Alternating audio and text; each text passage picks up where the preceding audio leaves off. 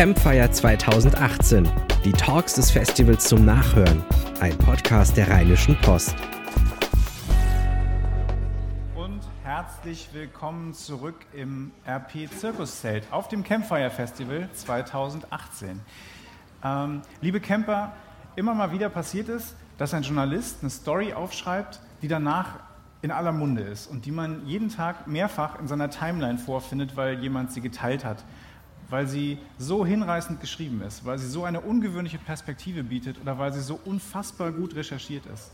Äh, wir haben jetzt hier einen Gast vom Spiegel, der eine Geschichte geschrieben hat, auf die all das zutrifft und der dafür zu Recht zum Journalisten des Jahres ausgezeichnet wurde.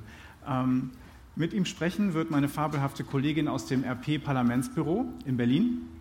Und ich darf jetzt ganz herzlich begrüßen meine Kollegin Christina Dunz und Markus Feldenkirchen vom Spiegel.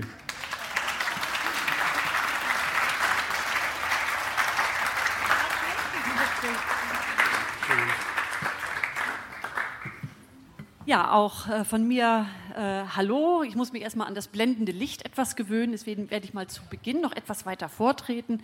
Ich habe mich wahnsinnig gefreut, auf diesen Nachmittag Markus Feldenkirchen hier äh, begrüßen zu können. Ein großartiger Journalist, eine großartige Reportage, ein großartiges Buch.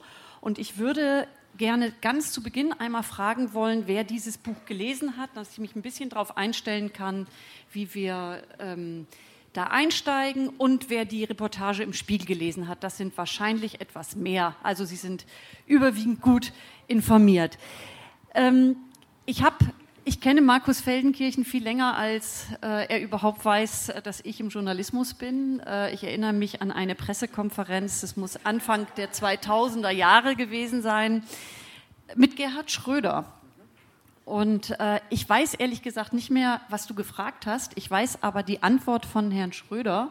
Und der hat gesagt, wie war Ihr Name nochmal?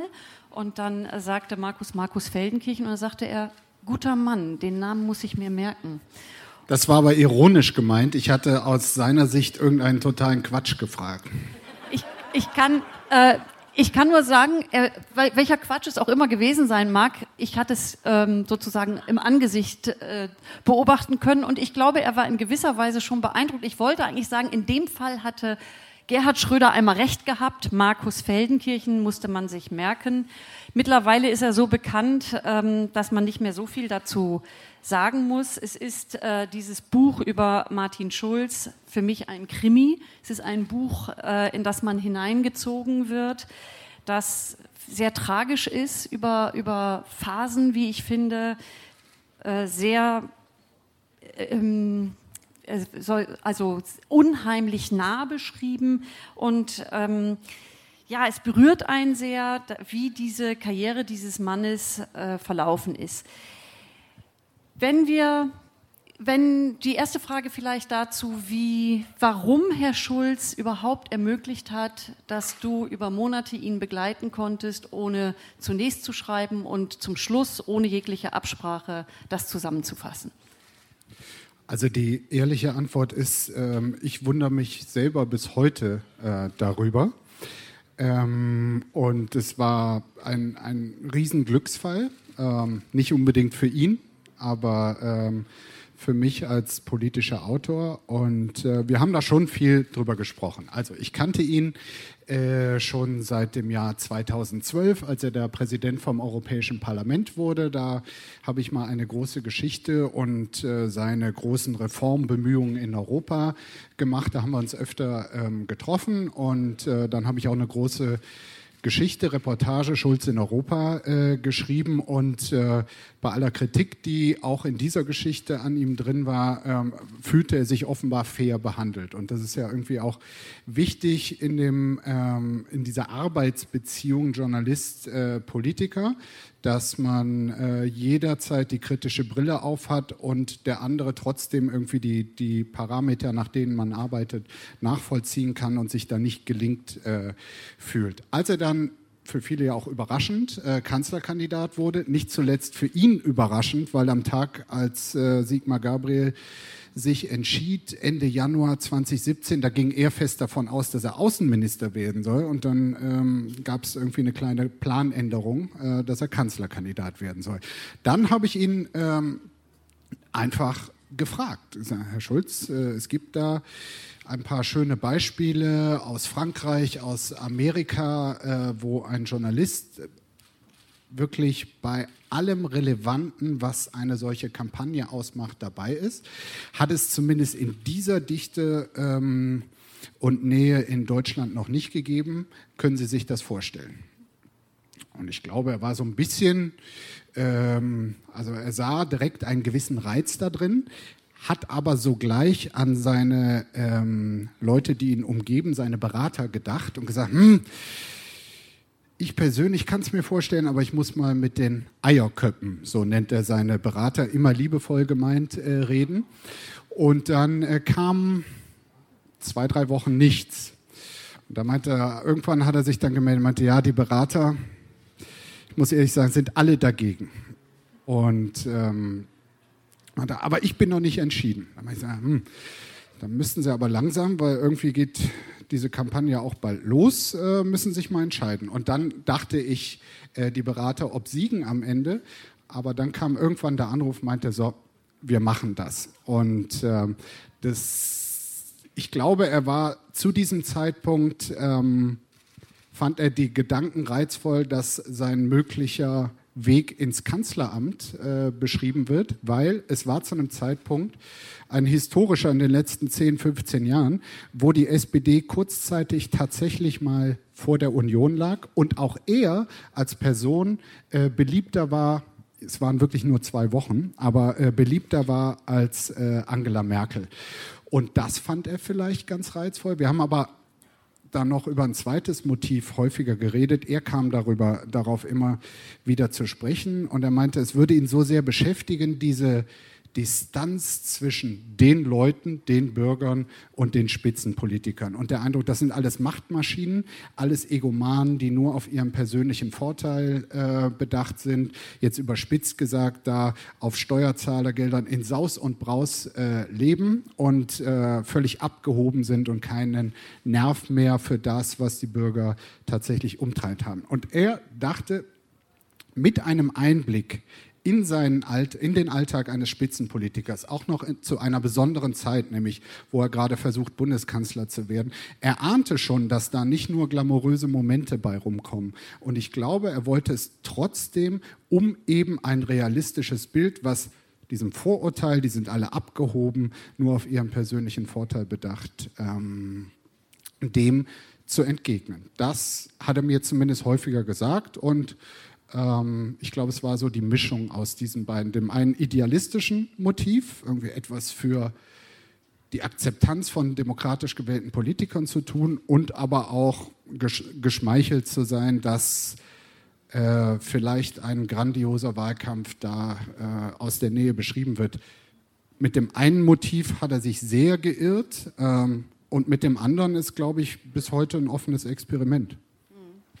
Gab es in der Zeit eine, äh, eine Situation, wo er gesagt hätte, er möchte doch wieder aussteigen aus diesem Projekt? Ich habe da immer drauf gewartet, weil ähm, eigentlich gleich nachdem diese intensive Begleitung losging, ging es eigentlich nur noch in eine Richtung, nämlich bergab. Mhm da schon gedacht, ob ich da so ein Pechbringer bin, äh, weil es ging dann wirklich nur noch bergab. Dann war ja hier die berühmte Landtagswahl in Nordrhein-Westfalen, davor die eine Woche vorher die Landtagswahl in Schleswig-Holstein, noch davor im Saarland. Das ging alles verloren und ähm, der vermeintliche Hype war dann schnell wieder vorbei.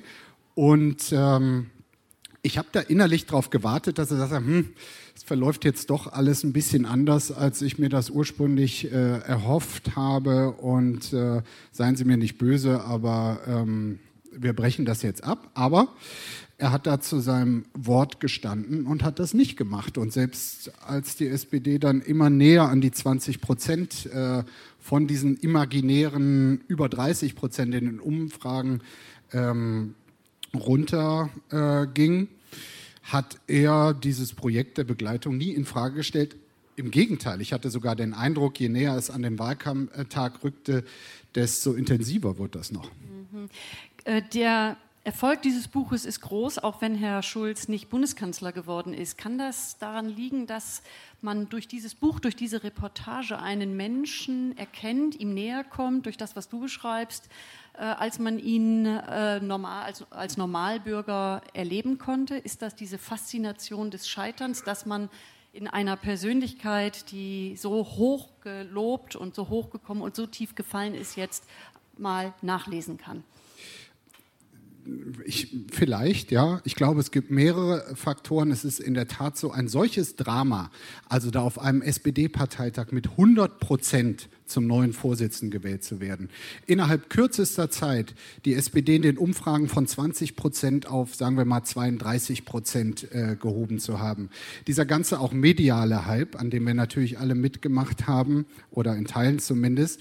Ähm, so, und dann binnen eines Jahres, das Buch endet quasi mit dem Tag, als äh, war ich noch ein letztes Mal mit ihm unterwegs, als er vom Rheinland nach Berlin fliegt, um auch noch das Letzte abzugeben, nämlich den, ähm, den Vorsitz äh, der SPD, nachdem da seine Versuche, Außenminister zu werden, gescheitert waren. Also verdichtet in einem Jahr, ich glaube, etwas äh, eine turbulentere, aber letztlich auch tragischere Geschichte, äh, hat es äh, in der Bundesrepublik in der Spitzenpolitik äh, nicht gegeben. Er hat natürlich wahnsinnig viel Anteil an diesem Absturz, also Höhenflug, am Höhenflug weniger, aber am Absturz. Und trotzdem hat es natürlich eine Tragik, die tatsächlich, also die ich mir am Anfang auch nicht vorstellen konnte, eine solche Entwicklung.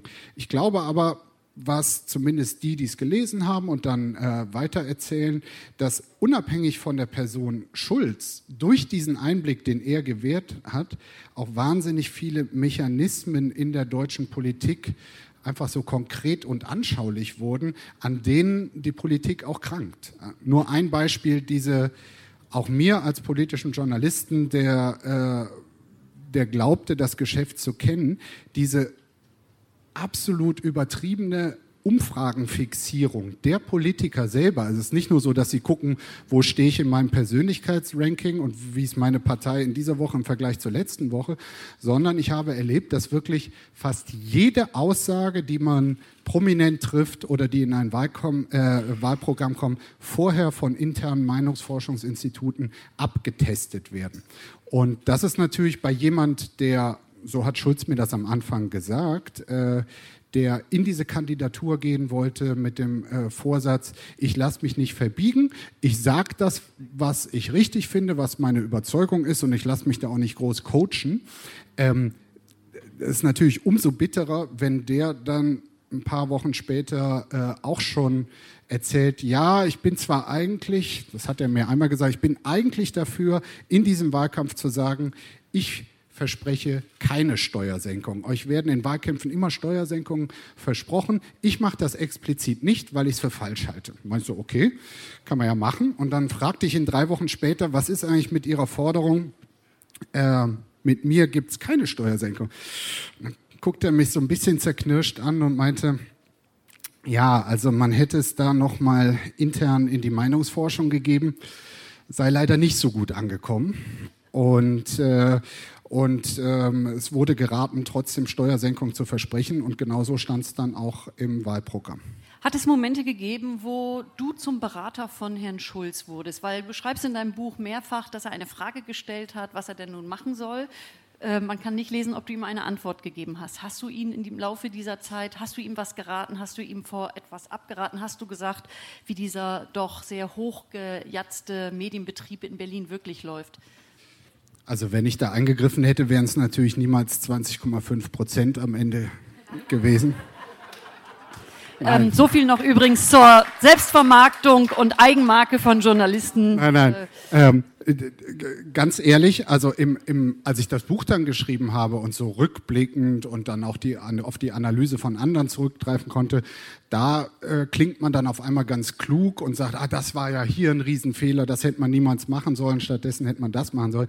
In den Momenten selbst, wo diese Runde da saß und gerätselt hat, wusste ich auch wirklich nie, was jetzt äh, zu tun ist.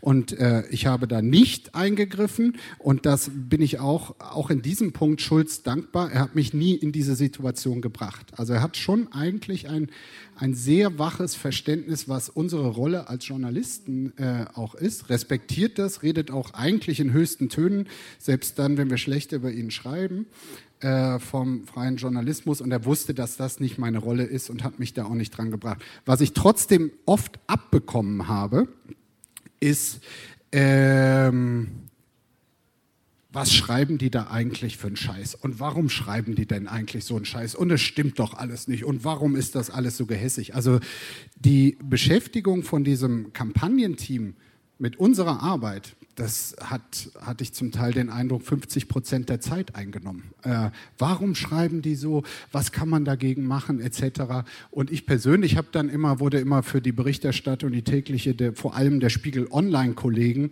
in, äh, da läuft doch bei euch eine Kampagne. Ich so, das kann Sie ja alles ärgern. Das Einzige, was ich Ihnen sagen kann, es läuft keine Kampagne, weil das wäre etwas so mit Ansage geplant. Und da weiß ich natürlich, dass es weder bei uns äh, noch in einem anderen Medienhaus eine Kampagne gab. Mhm. War die Berichterstattung aus deiner Sicht fair über ihn im Wahlkampf, im Großen und Ganzen?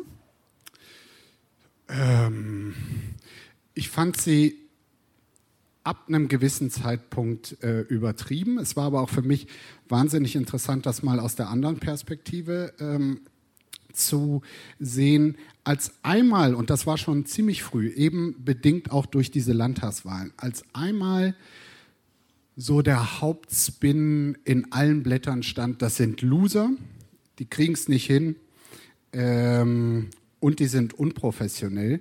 Ich glaube, ab dem Zeitpunkt hätten sie wie die größten Gewinner und die größten Profis auftreten können. Ähm, so einen Eindruck kriegt man nicht mehr gedreht. Und das kenne ich ja auch aus meiner sonstigen Arbeit. Es fällt schon wahnsinnig schwer, weil man liest ja auch das, was die Konkurrenz macht. Als einziger, wenn ich jetzt angenommen den Eindruck gehabt hätte äh, und und da ähm, während der Kampagne darüber berichtet hätte, ich finde irgendwie die Antworten der SPD sind ganz toll und Schulz macht das sehr gut. Es wäre wahnsinnig schwer gewesen, irgendwie das zu schreiben. Auch in der Redaktion selbst hätten einem die Leute einen Vogel gezeigt, weil die lesen natürlich auch das andere. Das steht doch überall woanders. Also ob da nicht irgendwie so eine übertriebene Gleichförmigkeit gerade bei so einer Kampagne dann einsetzen kann, das habe ich mich schon ein paar Mal gefragt. Mhm. Ähm krankt der Journalismus da an sich selber, dass es selbstreferenziell ist, sich um sich selber dreht, dass es darum geht, die, die erste Nachricht, die beste News, die größte und so weiter zu haben? Äh, heben wir ab als Journalisten auch?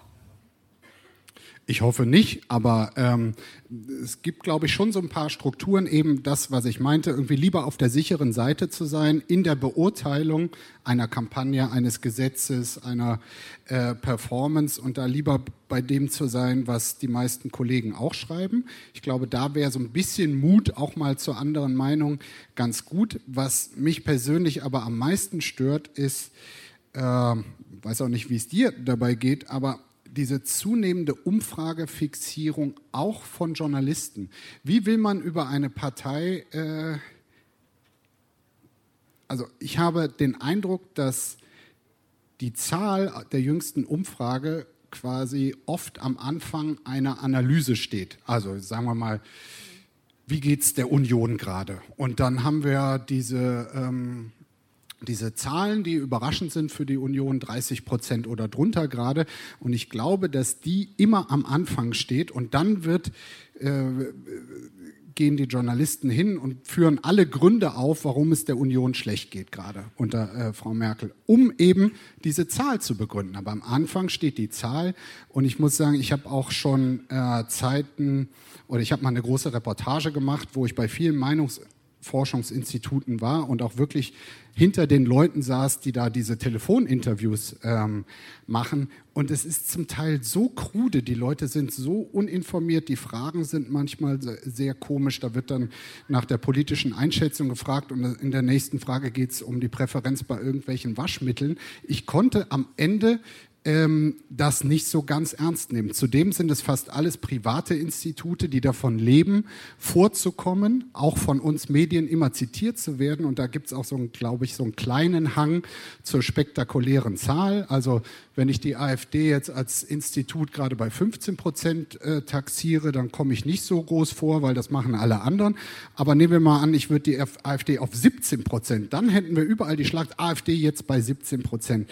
Und dieses Umfragengeschäft ist einfach ein Geschäft von privat organisierten Firmen. Und ich finde, es sollte nicht nur für die Politiker, für ihre Entscheidung, sondern auch für uns Journalisten nicht einen solchen Raum einnehmen es gibt ja auch Umfragen, ähm, du siehst, ich kann mich da immer wieder drüber aufregen. Es gibt ja auch, äh, das habe ich bei der Schulz-Kampagne dann auch gemerkt, dann gab es mal ein Institut, das hatte die SPD überraschend plus zwei Prozent. Dann die Medien, die das irgendwie gerne verbreiten wollten, hatten dann am selben Tag die Schlagzeile SPD im Aufwind. Und ein anderes Institut, es gibt ja unzählige mittlerweile, kam am selben Tag mit einem SPD minus ein Prozent und die, da hatten dann andere Medien SPD weiter im Sinkflug. Also zwei völlig konträre Sachen an einem Tag und das hat mir ähm, gezeigt, vor allem diese kurzfristige Umfrageorientierung ist auch für den Journalismus, für den politischen Journalismus nicht so gesund. Gibt es da so einen Vorschlag, wie man darf Umfragen nur ein, ab einem halben Jahr vor der Wahl meinetwegen erheben? Wäre das was aus deiner Sicht, was mehr Ruhe in den Laden bringen würde? Wird nicht, ist nicht realistisch, aber wäre das eine Möglichkeit? Mit Verboten hm, glaube ich, kann man auch nicht so viel regeln und die sollen halt alle ihre Umfragen machen. Ich Aber die Journalisten nur, sollen nicht drüber schreiben. Ja, also ich fühle mich da ähm, ich weiß nicht, wir machen uns irgendwie selber klein, weil wir haben ja auch unsere Einschätzung, unsere Beobachtungen. Wir führen viele Gespräche, können, glaube ich, auch Stimmungen ganz gut einschätzen. Und wenn wir unsere Analyse immer nur auf die Umfragezahlen äh, basieren, da fühle ich mich nicht wohl bei. Du zitierst Herrn äh, Schulz auch schonungslos. Es geht zum Teil ums, also wenn er sagt, pissen die weiter als äh, ich. Da geht es um die vorherigen Vorsitzenden. Dann beschreibst du, wie er einmal äh, rülpsen muss. Und äh, das war so eine, so Phasen, wo ich gedacht habe, musste das alles sein? Äh, führt das dann zum Gesamtbild oder ist das vielleicht mit ein Punkt, dass sich der eine oder andere gedacht hat, das ist nicht unbedingt das Kaliber, was ich mir als Bundeskanzler vorstellen würde?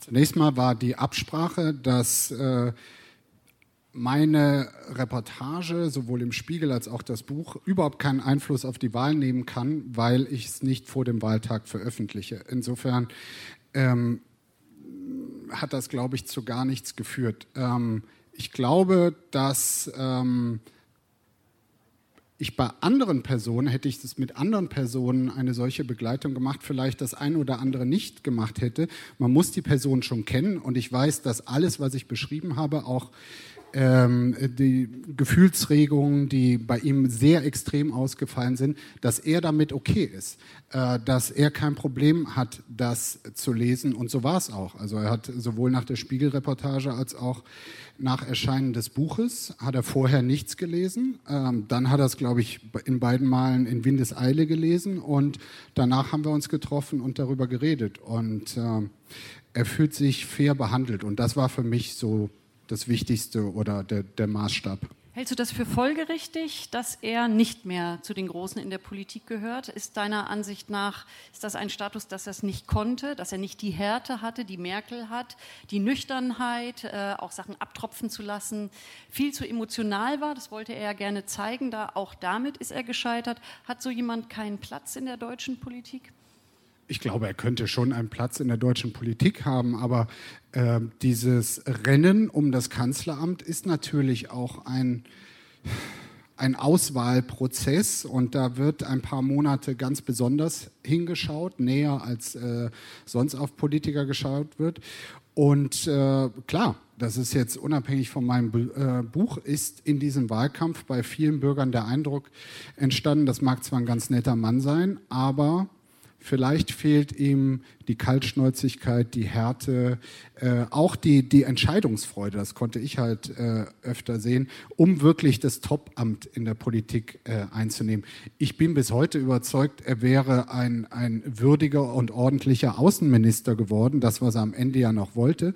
Und ich bin auch der Überzeugung, dass er, hier ist zwar in dem Buch ganz viel von Fehlern während des Wahlkampfs äh, die Rede, aber die Begleitung ging dann auch, wenn nicht ganz so intensiv, noch ähm, bis zu seinem Absturz weiter, dass er noch viel mehr Fehler in der Zeit nach der Wahl gemacht hat als äh, vor dem Wahltag. Also da, da hatte ich dann irgendwann den Eindruck, er hat wirklich den Kompass verloren. Erst wollte er irgendwie mit wehenden Fahnen die Partei erlösen und in die Opposition gehen, hatte auch sehr gute Gründe dafür aufgeführt und dann äh, weil sich da die Stimmung in der Bundestagsfraktion gedreht hatte, weil die halt gerne ihr, äh, ihren Posten oder ihr Mandat behalten wollten und keine Lust auf Neuwahlen hatten, äh, da, da hat er das dann revidiert und ich glaube, diese Aussage erst wirklich ganz entschieden zu sagen, wir gehen in die äh, Koalition, Frau Merkel kann uns mal und äh, wir machen diesmal nicht mit, auch Demokratie theoretisch unterfüttert und auch mit dem Argument, die AfD soll nicht der Oppositionsführer sein. Ich fand, das war alles stimmig, aber dann halt diese Kehrtwende zu machen, das hätte dann jemand anders, der vorher irgendwie nicht so beteiligt war. Das, da habe ich schon früh geahnt, das kann nicht gut gehen und ähm, ja, das war sehr, sehr ungeschickt. Dass er dann so komplett abgestürzt ist und dann gar nichts mehr sein durfte, ist vielleicht genauso übertrieben gewesen wie dieser Hype und der Höhenflug, den er am Anfang erlebt hat. Gut, er steht dafür, dass er sozusagen derjenige ist, der komplett umgefallen ist. Das beschreibst du in deinem Buch. Auf die Frage, ob er niemals in ein Kabinett von Angela Merkel eintreten wird, sagt er ja nein. Und dann äh, will er am Ende das Amt bekommen, was er ein Jahr zuvor am liebsten gehabt hätte und was Sigmar Gabriel dann selber haben wollte. Herr Schulz hat immer, ist immer sehr offen mit seiner Alkoholsucht umgegangen vor vielen Jahren. Hattest du das Gefühl in diesem Wahlkampf, dass es eine Gefahr sein könnte, dass er rückfällig wird?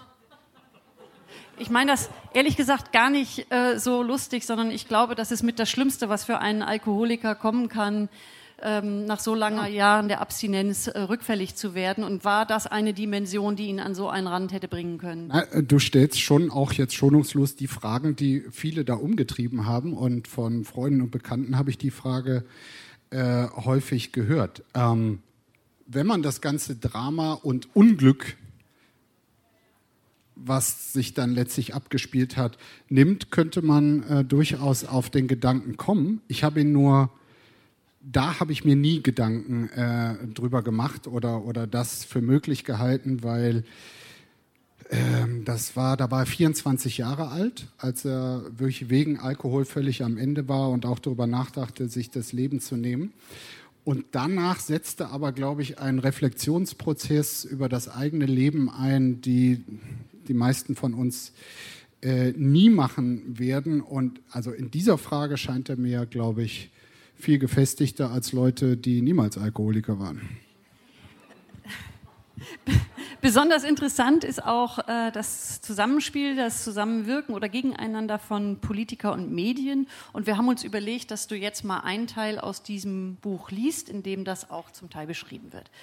Ja, es geht da ähm, mitten im Wahlkampf, ich glaube es war Juli 2017, ähm, da war Martin Schulz auf Sommerreise. Das ist so eins der Rituale der äh, deutschen Politik, gerade in Wahlkämpfen, dass man auf Sommerreise geht. Keiner weiß genau, was das soll oder was das bringt, aber es wird immer gemacht.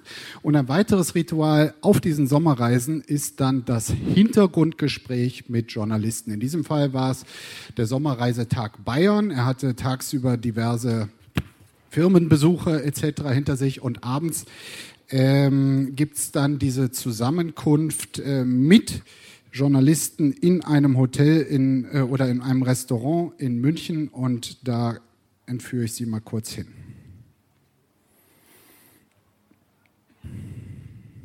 Schulz hat sich mit Händen und Füßen gegen diese Reise gewehrt. Immer wieder hat er seine Mitarbeiter in den Wochen zuvor gefragt, ob das wirklich sein müsse. Immer wieder lautete die Antwort auf jeden Fall.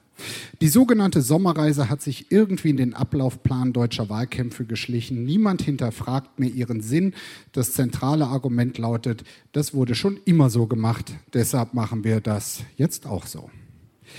Jetzt machen wir ihn fertig, sagt einer der mitgereisten Berliner Korrespondenten feixend, als er am Abend des 10. Juli das Hinterzimmer der Schlosswirtschaft Schweige in München betritt.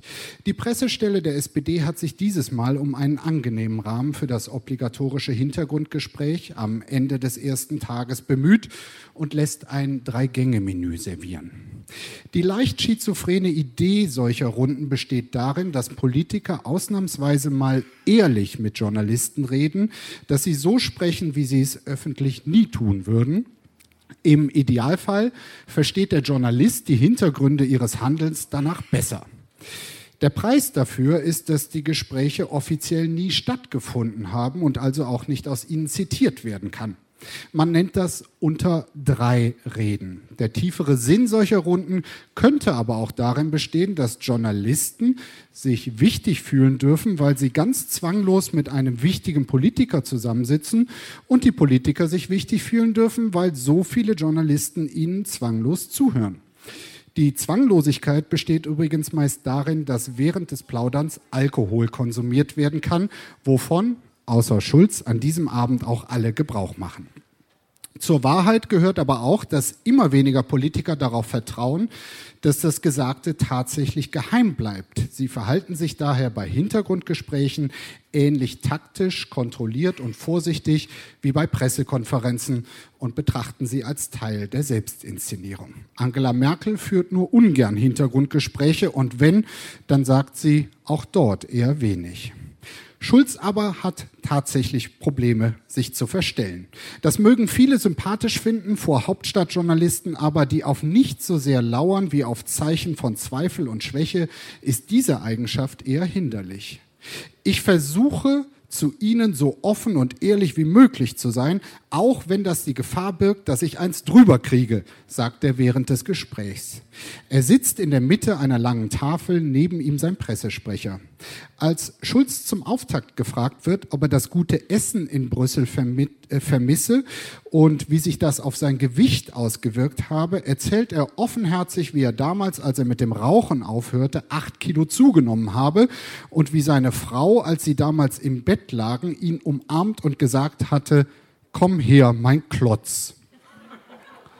In den folgenden drei Stunden spricht er darüber, dass vieles falsch gelaufen sei in seiner bisherigen Kampagne, dass er Fehler gemacht habe. Er offenbart, wie sehr ihn einzelne Artikel und Kommentare verletzten. Er zeigt seine Verzweiflung darüber, dass jeder Versuch, Angela Merkel in ein Duell zu zwingen, an ihr abperle. Er legt den Journalisten fast alles offen, was ihn umtreibt. Was er hier sagt, unterscheidet sich kaum von dem, wie er sich auch im geschützten Kreis seiner Berater äußert. Er verstößt gegen das ungeschriebene Gesetz des politischen Betriebs, wonach ein Politiker stets siegesgewiss, selbstbewusst und stark zu wirken habe.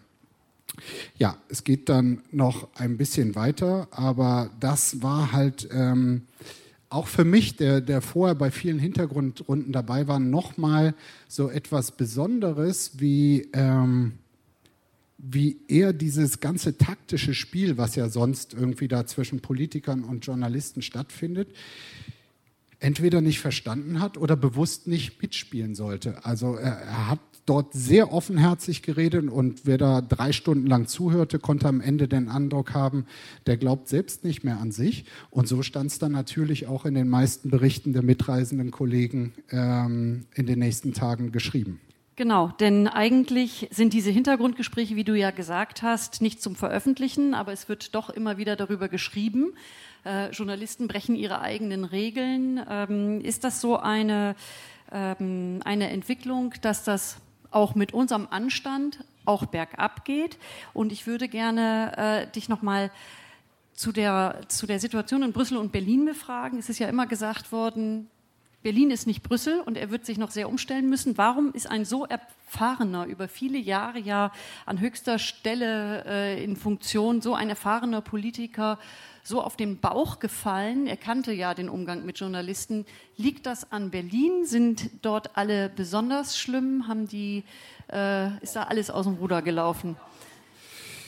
Ja, äh, ich glaube tatsächlich, es ist eine komplett andere Disziplin. Politik in Brüssel machen oder Politik zumindest, wenn man nicht Fachminister oder Staatssekretär mit, mit besonderen Aufgaben ist, sondern das große Machtspiel, Parteivorsitz, Kanzlerkandidatur besser sein als der Gegner, die innerparteilichen Konkurrenten, die es natürlich immer und überall gibt, äh, die irgendwie in Schach zu halten, ist ein ganz anderes Spiel als äh, in Brüssel äh, Politik zu machen und äh, ich glaube, der Hauptunterschied ist, dass in Brüssel, zumindest das, womit er befasst war, äh, tatsächlich sehr viel mit Inhalten zu tun hat. Also mit äh, komplexen Verordnungen, was ist jetzt klüger, das und das, und dann wird in der Sache gestritten. Aber dieses Ganze, man muss mächtiger dastehen, man muss sich durchsetzen, man muss Konkurrenten in Schach halten. Das spielt in Brüssel, Brüssel halt eine ganz geringe Rolle.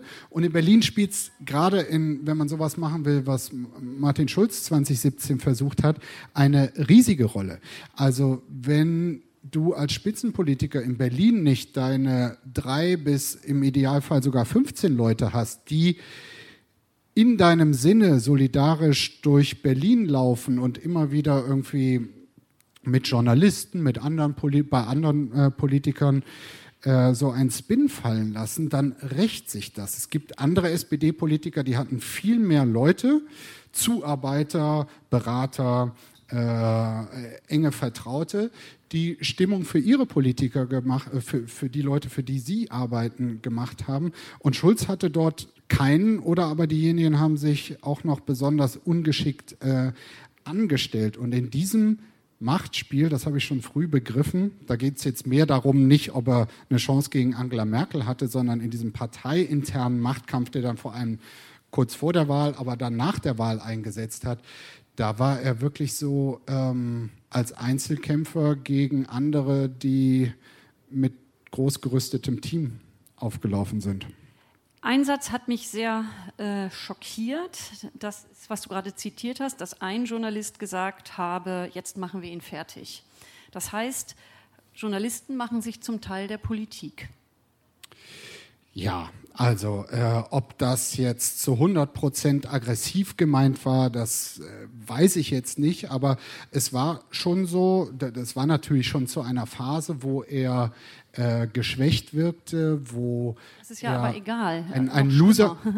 Ich will es ja gar nicht verteidigen. Ich will nur noch kurz die mhm. Situation erklären und wo schon so, also wie einer, der schon genug Wunden hatte, wo es dann auch leicht ist, äh, zuzubeißen. Ich fand den Satz nicht in Ordnung und ich finde auch eine solche Einstellung nicht in Ordnung. Wenn wir da hingehen, dann kann man entweder was lernen oder was nicht lernen, aber äh, jemanden fertig zu machen, selbst wenn man ihn nicht gut findet, ist, finde ich, nicht unsere Aufgabe. Ja, vielleicht hatte er dann ja mit seiner Befürchtung, dass eine Kampagne gegen ihn läuft, äh, phasenweise auch da recht.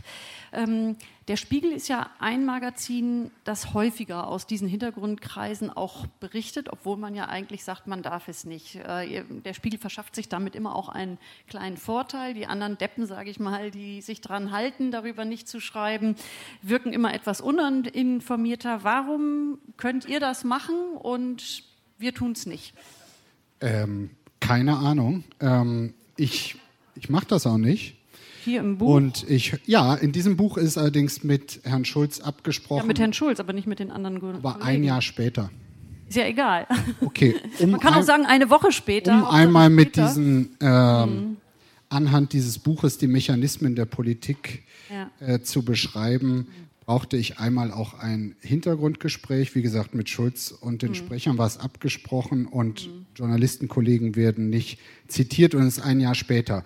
Das andere aus der Aktualität heraus ähm, ist nicht in Ordnung. Und wir, wenn Kollegen das gemacht haben, dann ähm, melden sich meistens die Politiker noch am selben Tag. Also ähm, Frau Merkel sagt dazu nichts und der Spiegel kommt weiter immer mit. Insofern ist das ja eine Politik des Spiegel. Ähm, die, die Dinge, die Sie da hören, nicht wortwörtlich, aber doch mitzuteilen, was auch eine Kanzlerin in so einer Regierungsmaschine äh, sagt. Also kurz geschildert, du gehst ja auch darauf ein, Frau Merkel sage auch in diesen Hintergrundgesprächen wenig. Das habe ich anders empfunden, wenn sie auf Reisen ist, äh, dass sie äh, dort immer ja auf dem Hinflug oder auf dem Rückflug macht sie mit Journalisten eine kleine Runde und beantwortet alle Fragen, die da gestellt werden, glaube ich, soweit sie, sie hat da immer zweierlei im Sinne. Einerseits will sie natürlich abschöpfen, zu wissen, ähm, was die was die Meinung der Journalisten ist. Andererseits informiert sie, glaube ich, aber wirklich. Wenn der Spiegel daraus berichtet, ist das ja auch einerseits gut, dass die Leute erfahren, was sie da sagt, aber andererseits, äh, und für euch hat es keine Konsequenzen, äh, der Spiegel kommt weiter mit. Würdest du da eher sagen, man sollte diese ganze ähm, Hintergrundgeschichte, die ja auch manchmal so als Mauschelei wirkt, äh, dass man das lassen soll und lieber sagen soll, Leute, es kommt sowieso alles raus. Äh, versucht die Transparenz, die du von Herrn äh, Schulz über viele Seiten beschreibst, äh, mit Mut nach vorne zu tragen. Also aus diesem kleinen Ausschnitt geht ja irgendwie auch so ein bisschen meine äh, Grundskepsis gegenüber dieser Form.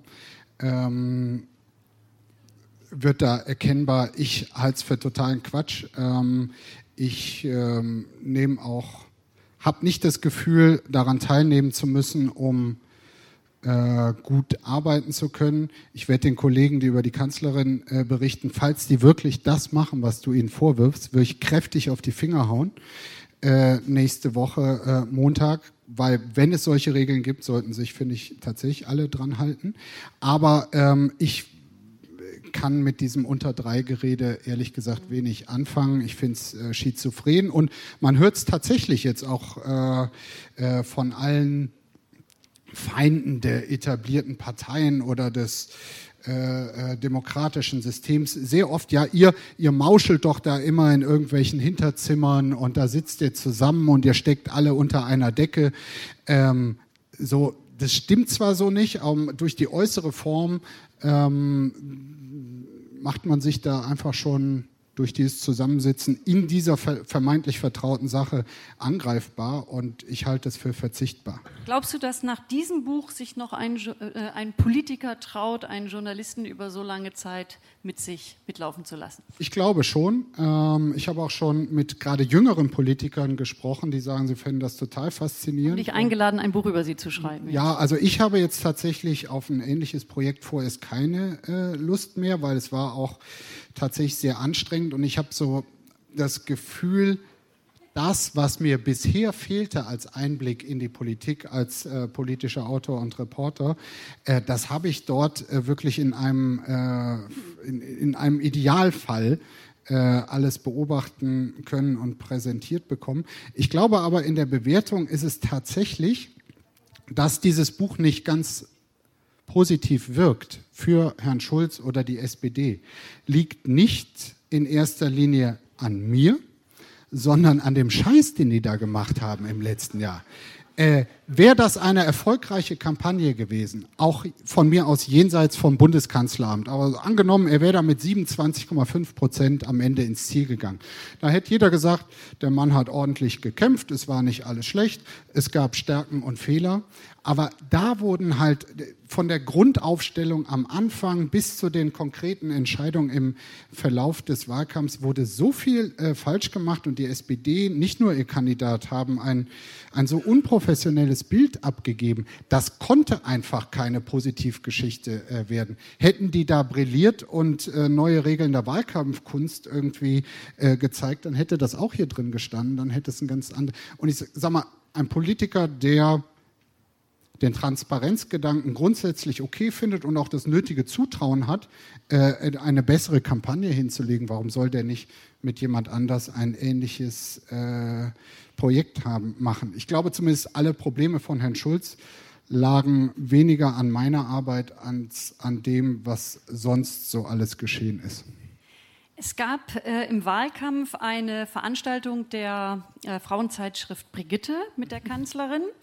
Äh, da ist gar nicht, da ist gut gefragt worden, eine Stunde lang. Herr Schulz hatte ja der Kanzlerin vorher vorgeworfen, einen Anschlag auf die Demokratie zu verüben, indem sie so viel an sich abperlen lässt. Darauf hatte Frau Merkel auch reagiert. Aber die entscheidende Frage kam aus dem Publikum, nämlich ähm, wie es mit der Ehe für alle aussieht. Sie hat dann sehr verschwurbelt darauf geantwortet. Fünf Tage später war die Ehe für alle beschlossen. Deswegen an das Publikum wollte ich gerne fragen, ob Sie Fragen an Herrn Schöne Überleitung ja. haben, äh, weil äh, Ihnen vielleicht etwas auf der Seele brennt. Dort vorne könnten Sie bitte hier ans Mikro kommen und vielleicht ganz kurz sagen, woher Sie kommen.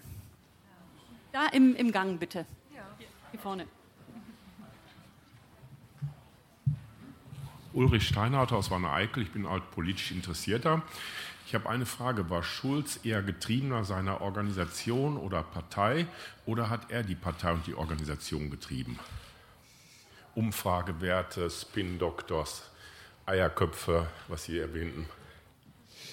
Ich glaube, er wurde einfach von Sigmar Gabriel, weil der sich Jahre oder Monate lang nicht entscheiden konnte, ähm, in ein Rennen geschickt, wo er einfach wahnsinnig schlecht aufgestellt war. Das wurde am Anfang durch diesen Hype, ach, da ist mal jemand Neues äh, und diese Schulzzug etc. Ähm, und dass er irgendwie anders wirkte, überdeckt, aber die Grundstruktur, es war nichts vorbereitet für diese Kampagne. Ich habe mit äh, Kampagnenprofis währenddessen und später geredet, die gesagt haben, unter solchen Bedingungen kannst du eigentlich keine gute Kampagne machen. Auch während des Wahlkampfs in der heißen Phase, als dann eigentlich große Solidarität gefragt war, muss man sagen, waren viele äh, andere Spitzenpolitiker aus der SPD, haben sich so weggeduckt und eher den Eindruck hinterlassen, als äh, wollten sie da nichts mit zu tun haben. Insofern war er da nicht getrieben, sondern eher alleingelassen äh, von seiner Partei.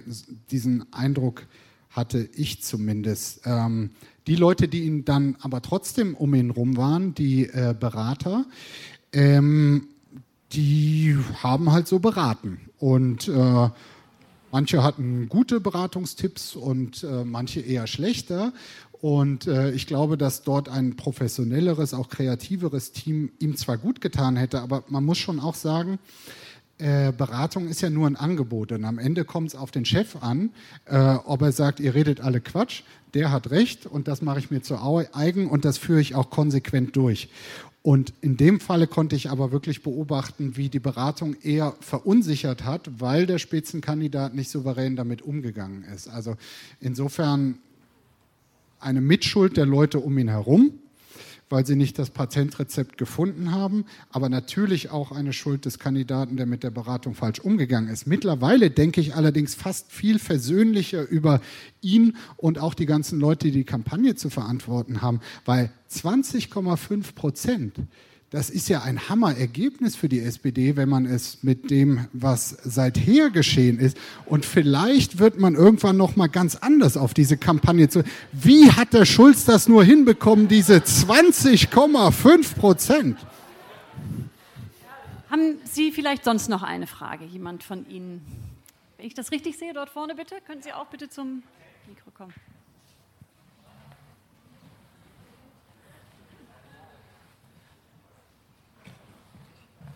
Das war jetzt das retardierende Moment, steigert die Spannung. Herr Feldenkirchen, vielen Dank für die spannende Reportage, die ich äh, wirklich verschlungen habe damals im Spiegel.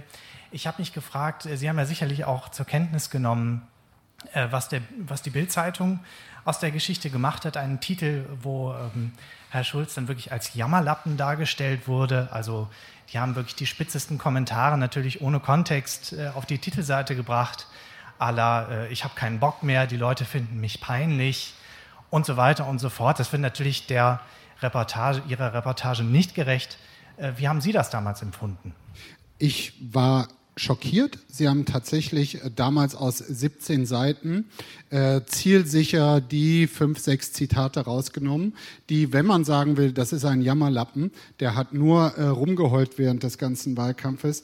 Ähm, die muss man dann hintereinander ohne Kontext auflisten, dann äh, hat man diesen Eindruck. Die ganzen Zitate irgendwie von zumindest kurzzeitig aufflackernder Euphorie und, äh, und äh, auch wieder Mut fassen, die waren halt nicht dazwischen. Also in meinem Text war das so, ein Auf und Ab, das stimmt. Irgendwie da bekennt er sich ja auch zu, irgendwie, dass es für ihn auch okay sei, ähm, dass Momente des Zweifels und der Schwäche äh, dadurch publik geworden sind. Aber der Gesamteindruck stimmte nicht, muss ich allerdings auch selber sagen. Also ich bin... Ähm, äh, andere würden wahrscheinlich sagen, ein Medienprofi, äh, beschäftige mich lange mit der Politik, bin auch Bildzeitungsleser und trotzdem war ich, äh, ich hätte es kommen sehen äh, können, aber habe ich nicht. Und insofern also die, die Kurzfassung, ich habe äh, sehr geschluckt. Eine letzte Frage. Ähm, Herr Schulz sagt, wie du schreibst, er sei in dieser Kandidatur ein Opfer gewesen.